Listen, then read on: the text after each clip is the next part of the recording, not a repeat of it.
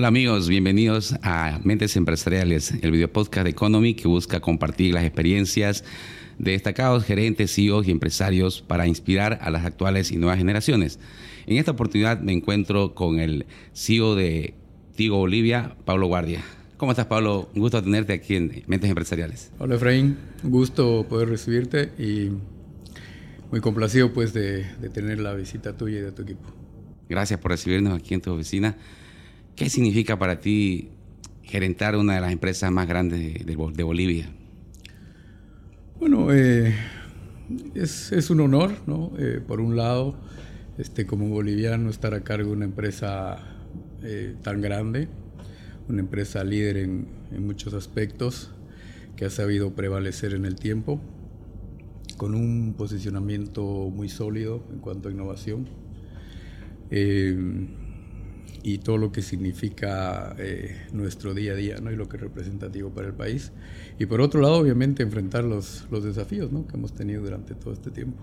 Claro que sí, pero antes de conocer a, a la empresa y todo lo que se ha logrado con, con tu dirección. La verdad que primero quisiéramos conocer a quién está detrás de esta gran empresa, que es Pablo Guardia. ¿Cómo fue su infancia? Primeramente, ¿dónde naciste? ¿no? Mucho queremos conocer. Eh, ¿Cómo fue tu infancia? ¿Cómo fue tu infancia y tu adolescencia? Un poquito para conocer. Nací en, Beni. ¿En qué parte de Beni? En Guayaramerín. Ah, Guayaramerín. Eh, me fui de muy chiquito a, a La Paz porque mi papá era, eh, era militar y viví prácticamente 32 años de mi vida en La Paz, ¿no?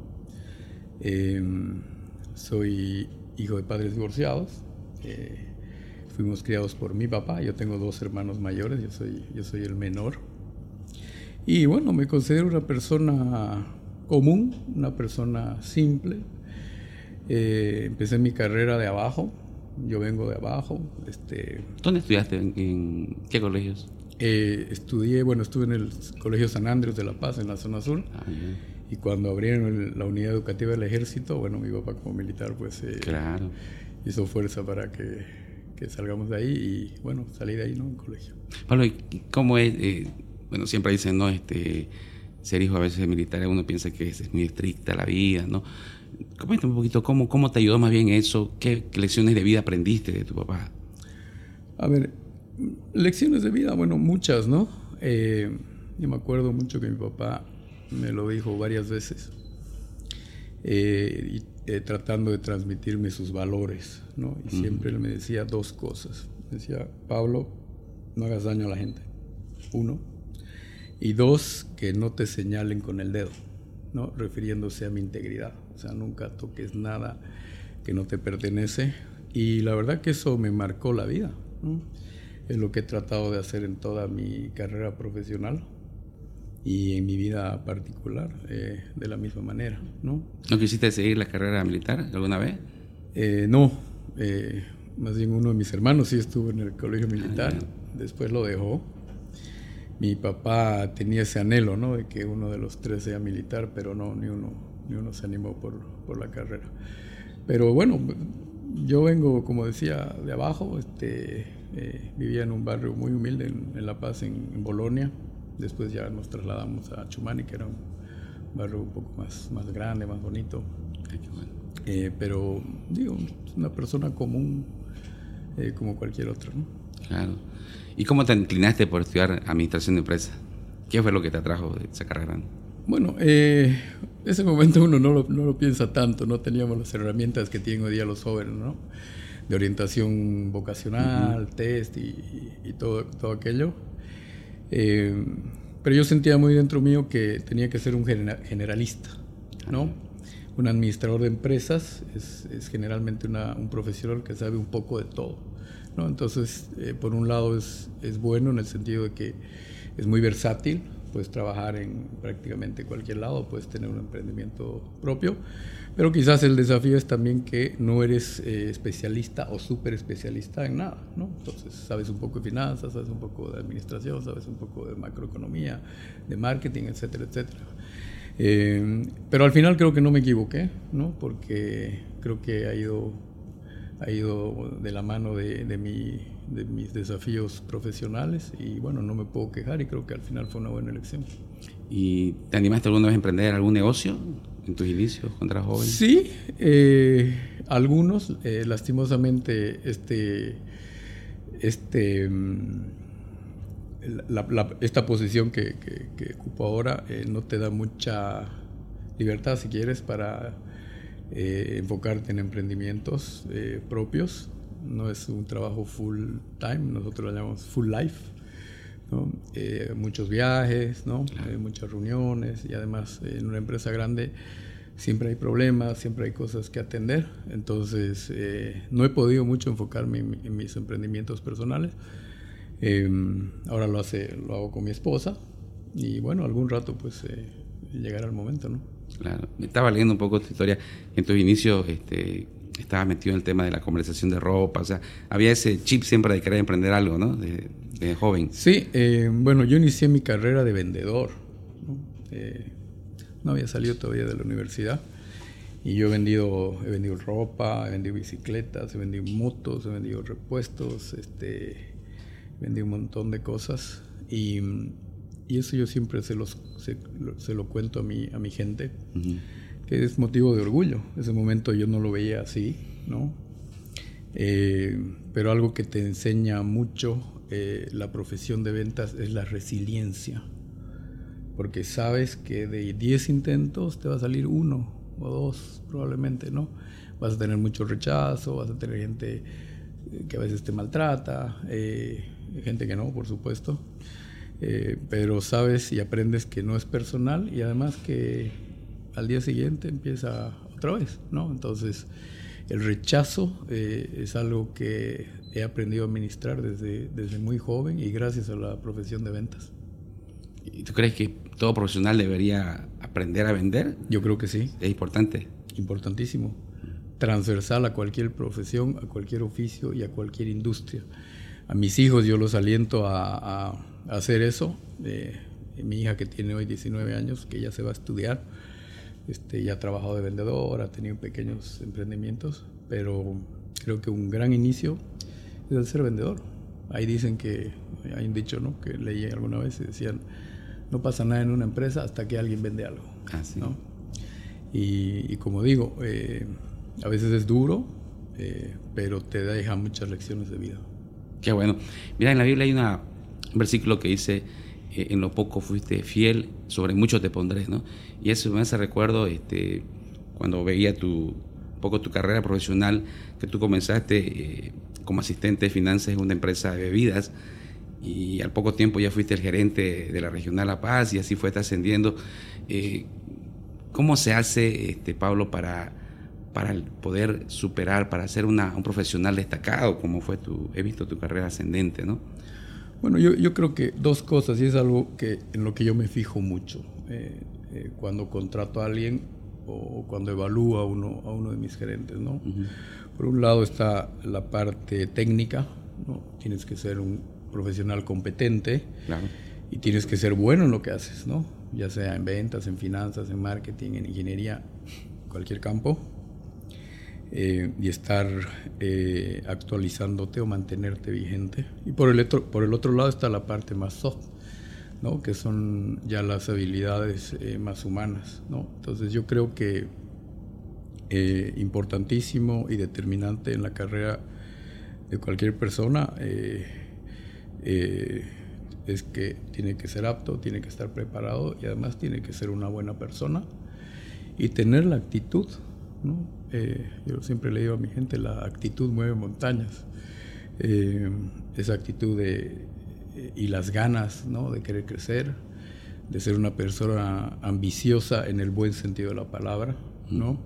una persona que tome los desafíos, una persona valiente, que tenga la valentía de hablar, de levantar la mano, de sugerir, de poner ideas sobre la mesa, de quejarse cuando hay que quejarse.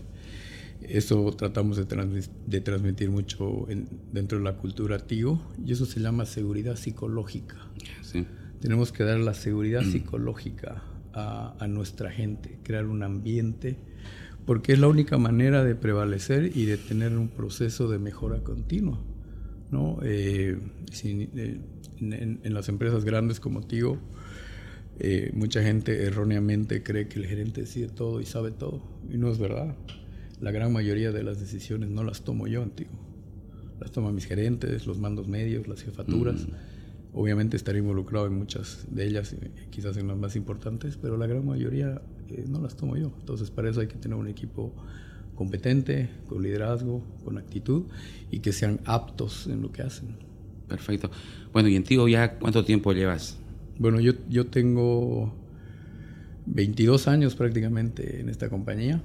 Este, empecé abajo, empecé en la parte de ventas en, en, La Paz.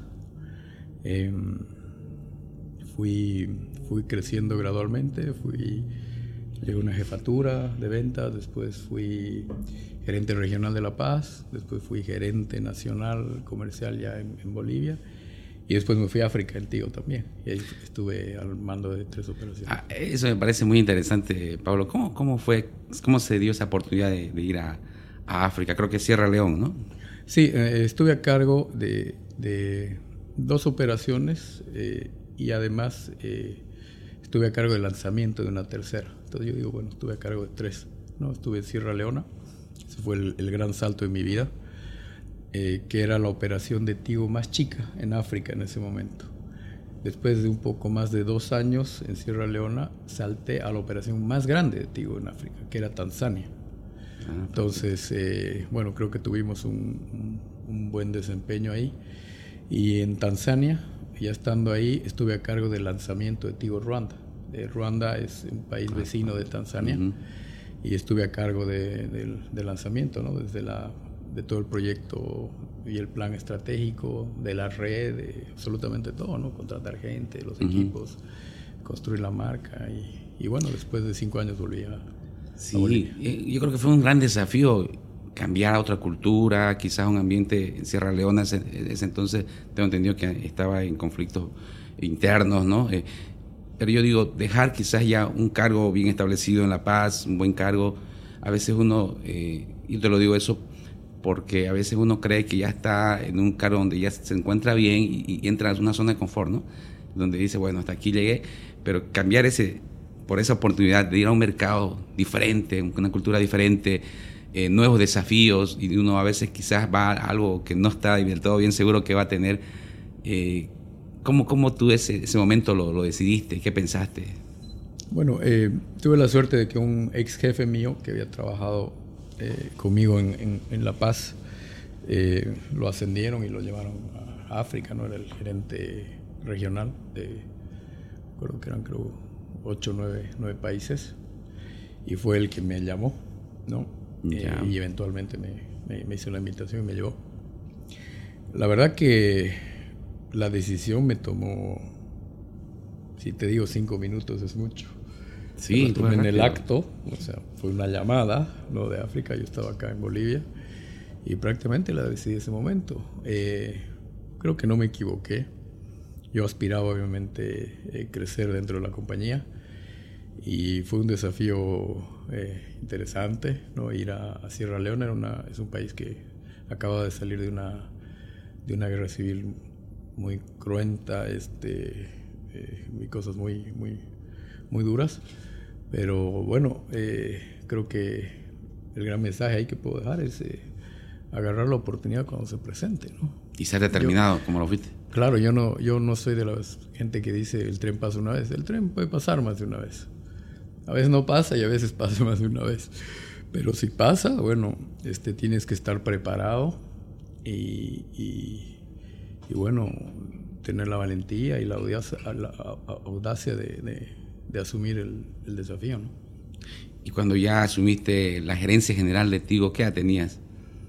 Eh, acaba de cumplir 34 años. Wow, joven, ¿no? ¿Cómo lo lograste, Pablo? Porque imagínate, una persona joven en una empresa muy grande. Sí, yo creo que yo soy un agradecido con la vida, agradecido con el Señor este, por haberme dado eh, la oportunidad de, desde tan joven poder eh, haber manejado empresas de, de, tecnología, ¿no? En un país que no es el mío, en un continente mm. que no conocía.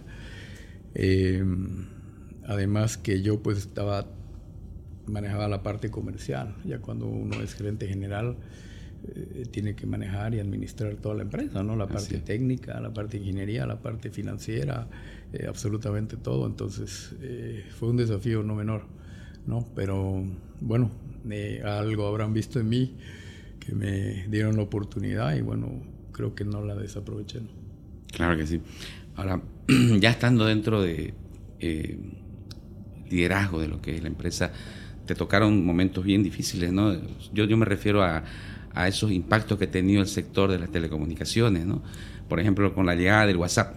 Eh, claro. Le impactó fuertemente al negocio de las llamadas, eh, de las llamadas de larga distancia también, que en ese entonces tenía su nicho. ¿Y cómo, cómo lograste, cómo se logra reinventar un negocio, un modelo de negocio? A ver, esta es una industria eh, que, muta permanentemente. Em, cambian los servicios, los productos, la tecnología, ¿no? 3, 4, 5G, cambian los modelos de negocio, cambian cambian las personas, ¿no? Las generaciones son diferentes. No es lo mismo una generación milenia que una X. Los consumidores son diferentes. Los consumidores tienen demandas diferentes. Y uno tiene que cambiar también, tiene que cambiar su, su liderazgo y tiene que adaptarse. Entonces yo creo que ahí yo le he puesto mucho foco en poder mantenerme vigente. Si bien yo soy administrador de empresas, he hecho una maestría en negocios internacionales, tengo varios estudios y varios eh, posgrados en, liderazgo, en innovación. Este, saqué un diploma en IT eh, hace un par de añitos. Eh, y ahora mismo estoy estudiando Python, estoy estudiando programación ¿no? para poder adaptarme a las nuevas tendencias como la inteligencia artificial. Mucho del despliegue de la inteligencia artificial está hecho en este lenguaje. ¿no? Mm. Entonces, yo no voy a programar muy probablemente eh, pero sí, esto me va a permitir mantenerme vigente y poder entender la magnitud y el alcance de estas nuevas tecnologías. Hablar el mismo lenguaje de ellos, ¿no? Claro. Claro, conocer. Perfecto. ¿Y cómo es tu estilo de liderazgo, Pablo? ¿Eres un líder cercano a la gente? Em, trato, trato de estar cercano. Eh, no, es posible en una empresa tan grande siempre estar cercano a, muchísima gente. Yo hago desayunos acá en mi oficina todas las semanas eh, con 8 o 10 personas que vienen de diferentes áreas y de distintos niveles jerárquicos. ¿no? Entonces yo ahí aprovecho para interiorizarme de muchas cosas, para hablar con cualquier persona. A veces vienen gente de ventas, vienen ingenieros, vienen gerentes, vienen de recursos humanos, vienen de marketing eh, y eso a mí me sirve mucho porque además trato de darles la libertad de que se expresen, ¿no? Como decía al principio, de que me cuenten los problemas de la empresa, eh, como una empresa es como un ser vivo, ¿no? A veces está arrogante, a veces está asustado, a veces no sabe qué hacer mm. ¿no? ante los diferentes desafíos. Entonces, a mí me sirve mucho para tener mucha visibilidad en todo aspecto en el, desempeño de la empresa, en cómo nos estamos sintiendo, este, en cómo estamos encarando los diferentes desafíos. Eh, y además, como decía al principio, yo siempre les digo, no hay tabús conmigo, yo no me enojo, este, pueden darme ideas, pueden decirme qué problemas hay, pueden eh, quejarse, ¿no? Y pueden preguntarme cualquier cosa, ¿no? A veces me, preguntan cosas duras de responder y yo les tengo que decir la verdad, ¿no? Entonces, mm. eh, eh, creo que lo más importante es, tratar de mantenerse humilde.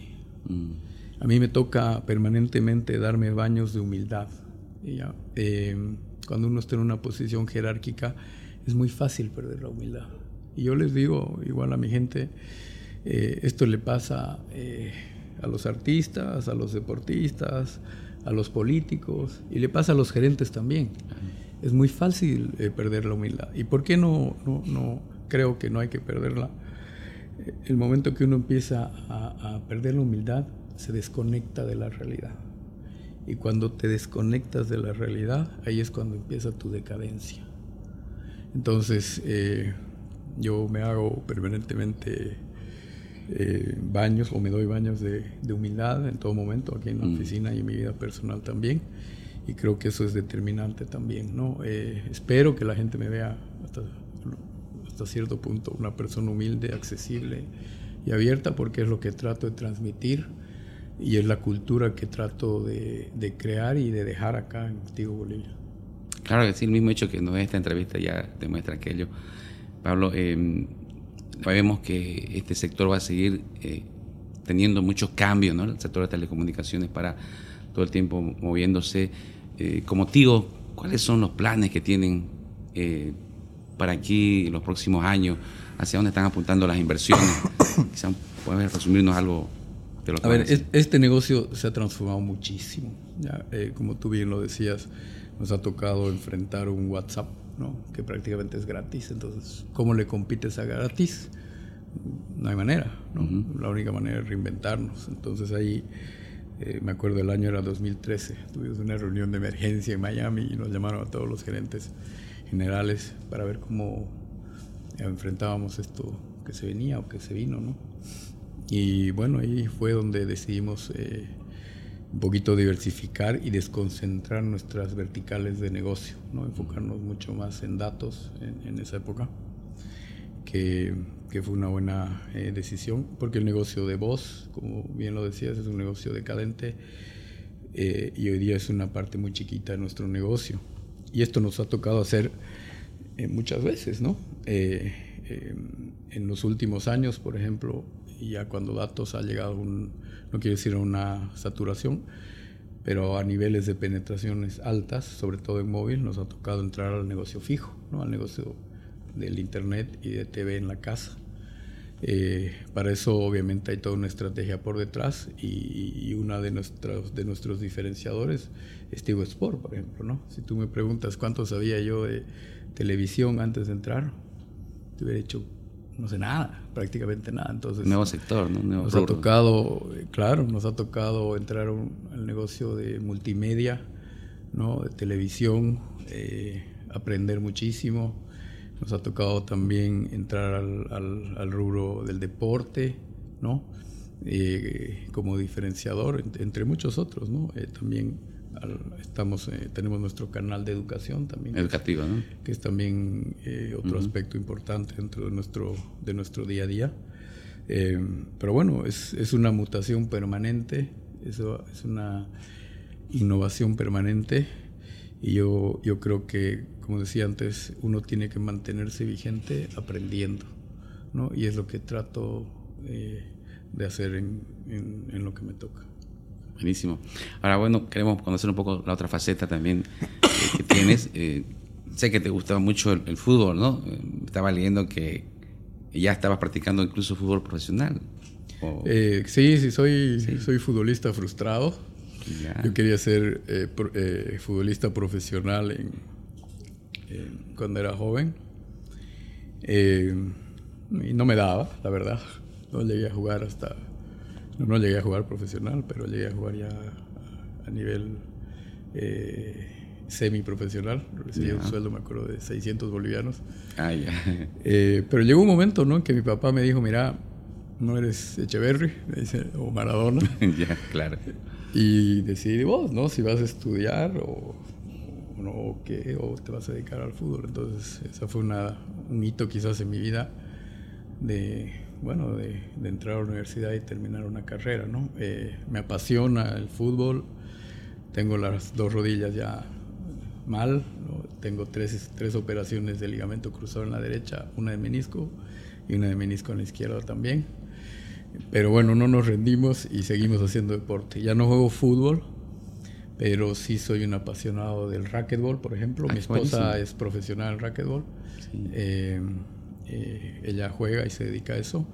Eh, lastimosamente ya no, ya no representa a Bolivia, pero me gusta mucho. No juego con ella porque me, Siempre le cero, eh, pero sí juego ya con, con, algunos amigos de, de, mi edad. Y ahora últimamente he estado jugando paddle, que creo que es un boom mundial. No sé qué hizo que, que, vuelva el paddle otra vez a estar vigente. Sí es hermoso, me, gusta mucho y, ahora estoy jugando bastante. Qué bueno, qué bueno. ¿Y te gusta coleccionar eh, algunas cosas? Este, ¿Perteneces quizá a algún club? Eh, no sé, eh, no, autos, no, sé. no, no, no, soy coleccionista de, eh, de nada.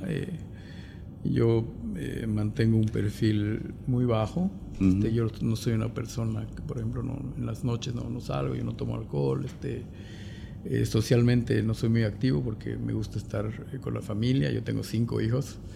Este, y bueno, el tiempo que tengo eh, trato de aprovecharlo al máximo con mis hijos, ¿no? con, mi esposa y con mis hijos. Eh, y eso me da muy, poca, muy poco espacio para tener una vida social más activa.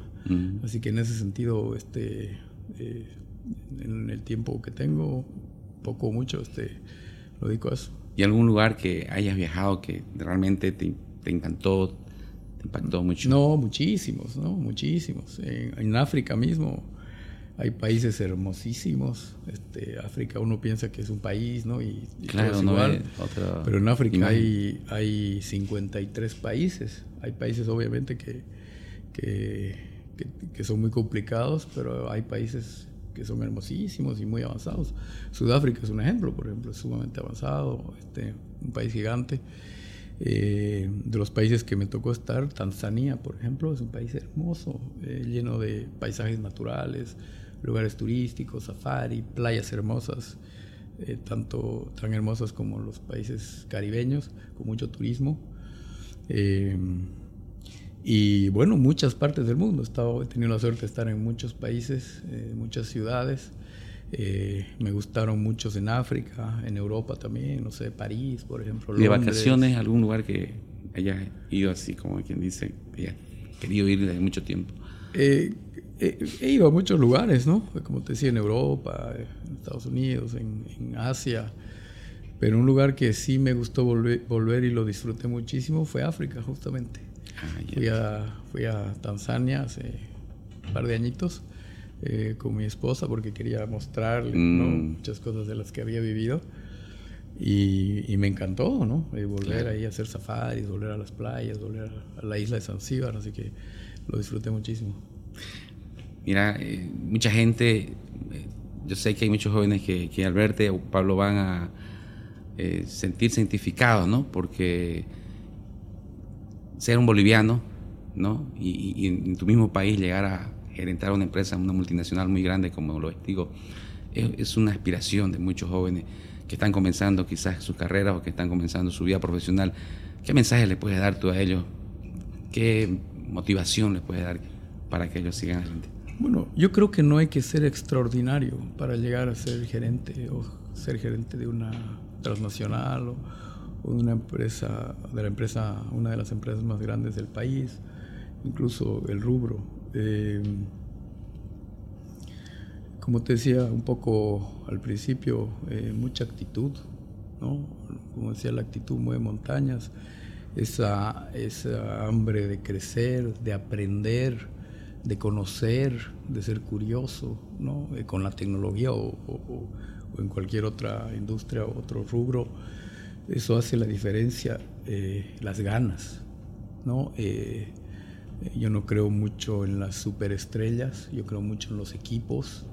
creo que las cosas funcionan cuando se hacen en conjunto y creo que el éxito muchas de las cosas que hacemos se debe al trabajo en equipo, no a una persona, a un gerente o a, una persona que destaque.